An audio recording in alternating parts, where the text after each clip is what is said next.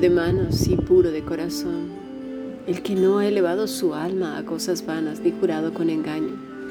Salmo 24, versículo 4. Si deseas profundizar en tus estudios, escribe un correo electrónico a fundacionbiblica.gmail.com o a más que maravilloso yahoo.es. Seguimos profundizando y profundizando más sobre la palabra del Señor, porque ¿cuántas veces hemos leído y vuelto a leer este versículo? Muchas, ¿verdad? A veces hemos criticado a los fariseos, a los saduceos, a los religiosos de nuestra época. Hemos señalado a tantos y los hemos visto, mira, como fariseos, sin siquiera saber la profundidad de lo que el Señor nos está diciendo. Por ejemplo, en Mateo 15, ¿verdad? Lo hemos estado leyendo, hablando precisamente de limpieza. Para los fariseos era muy importante el lavamiento de manos. Pero, pero Jesús les reprende y les llama la atención, como ayer lo vimos, ¿no? Quebrantan el mandamiento de Dios por sus tradiciones, pero aún es más específico y eso es lo que vamos a ver hoy en el versículo 6. Ya no ha de honrar a su padre o a su madre, más bien vámonos al 5, pero vosotros decís, cualquiera que diga a su padre o a su madre, es mi ofrenda a Dios todo aquello con que pudiera ayudarte, ya no ha de honrar a su padre o a su madre. Así habéis invalidado el mandamiento de Dios por vuestra tradición. Y es que nos hallamos en una situación en la que simplemente vemos de lejos a los fariseos o a todo mundo, a las personas que nosotros mismos consideramos que son fariseos. Y los criticamos severamente y nos llevamos las manos a la cabeza, como si no tuviéramos eh, ninguna mancha en nuestros vestidos. y creo verdaderamente que somos tan culpables como ellos y es más, tres veces más. Uno por juzgar. Dos por juzgar aquello que no sabemos como si realmente lo supiéramos. Y tres por hacer lo mismo que ellos. Jesús dice a los fariseos, están invalidando el mandamiento de Dios. Acuró. Eh, quiere decir hacer autoritativo, invalidar, ratificar, en un sentido de curios, de Señor. Y esto es muy, muy grave es decir, de manera legislativa anularon, invalidaron las leyes de Dios o la ley de Dios por poner las suyas propias, por imponer sus lavamientos y un montón de cosas externas que los hacían más pomposos, santos, dedicados al Señor. Pero como bien lo dijo Jesús, eran solo un teatro, una apariencia. Les dice hasta sepulcros blanqueados, que por fuera están muy así, ¿eh? y por dentro están llenos de podredumbre. Muchas veces nos atrevemos a criticar lo que ni siquiera sabemos. Y, y no solamente eso, cuando realmente nosotros somos otros religiosos, imponiendo nuestras propias formas de adorar a Dios según nuestro trasfondo cultural. Por ejemplo, en muchas iglesias se enseña que a fuerzas tienes que danzar o hablar en lengua, si no, no tienes al Espíritu de Dios.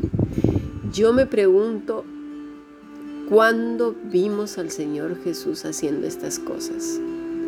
Leamos bien los evangelios, ¿eh? Bien, bien leídos. Si más allá de eso sale, es que tal vez lo hizo, es que bueno, la, según la tradición, no, no, no, no, no. Si no está en la escritura, no está en la escritura y punto y se acabó. Otra persona que diga, yo creo, yo pienso, eh, entonces ya se está inventando una cosa y está invalidando lo que el Señor dice por poner lo suyo propio. Eso no lo dice la escritura. Pablo no lo hace, las iglesias no lo hicieron, eh, nada pero lo imponen. Y el que no lo haga, pobrecito de él. El que no se tire al suelo, el que no se desmaye, el que no haga como gallina, como perro, gato, yo qué sé, tantas cosas y modas como si el Espíritu Santo fuera conforme a los siglos. Y si va conforme a los siglos, ¿quién sabe lo que realmente es? ¿Quién es la medida de todas las cosas? ¿Quién va a determinar lo santo y no santo? ¿Un hombre? ¿Un ser humano? ¿Una corriente? ¿Un grupo? Entonces se están haciendo pasar por Dios porque solamente lo que Dios ha puesto es, es, es, eso y es Cristo, el único Dios encarnado. Más allá de eso, todos son mentiras. Seamos listos, por favor. Mira, hace tiempo participé en el Ministerio de Enfermos Terminales. En una ocasión tuve una oportunidad de ir a ver a una mujer que sufría leucemia. Se llamaba Olga. Le quedaban quizás, pues eso, una semana como mucho de vida. Ella tenía problemas muy serios con su hija y a, raíz de la leucemia pues se habían agravado muchísimo. Cuando estuve ahí llegó una mujer de una iglesia cristiana aparentemente las acababa de conocer. ¿sí? Eh, obviamente los problemas se habían recrudecido porque el sistema nervioso se encontraba afectado, comprometido, el cerebro, vaya, y no decía cosas coherentes. Entonces esta señora de esa iglesia le dijo que tenía que arrepentirse, que la causa de su cáncer era la, mala relación con su hija y que tenía que arrepentirse porque igual y Dios la perdonaba. Mira, ay Dios mío, sentí una indignación tan grande.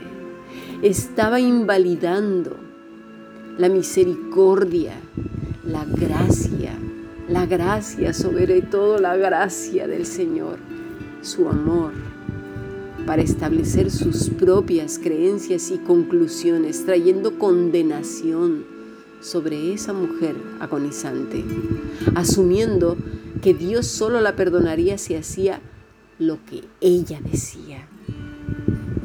¿Te fijas? ¿Cómo podemos invalidar a Dios para ponernos nosotros mismos con nuestras propias conclusiones, deducciones como trasfondo, perdón, como resultado de nuestro trasfondo cultural, nuestras creencias familiares o lo que deducimos? Tenemos que profundizar en la escritura, pedirle al Señor que renueve nuestro entendimiento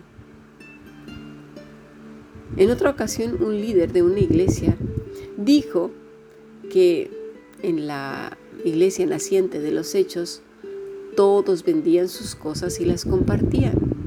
Bueno, pues ¿qué crees que se le ocurrió? Manipuló, chantajeó y usó las escrituras para que todas las personas que tuvieran propiedades le cedieran sus bienes a él. Y así lo hicieron.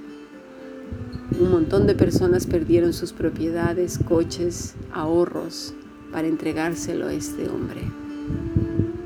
No pudieron ni siquiera reclamarlo a la policía porque ellos voluntariamente firmaron, cedieron sus, sus propiedades. Este hombre invalidó la escritura para imponerse sobre Dios mismo, usando un hecho histórico para sacar provecho. Por eso es tan importante que leamos la escritura y la entendamos bien. Tenemos una oportunidad de oro el grupo internacional porque cada día estamos estudiando y estudiando las escrituras, pidiéndole a Dios con todo nuestro corazón, ese corazón imperfecto que nos enseñe, que nos muestre su verdad y aprender a vivir en ella. Pasemos al siguiente podcast.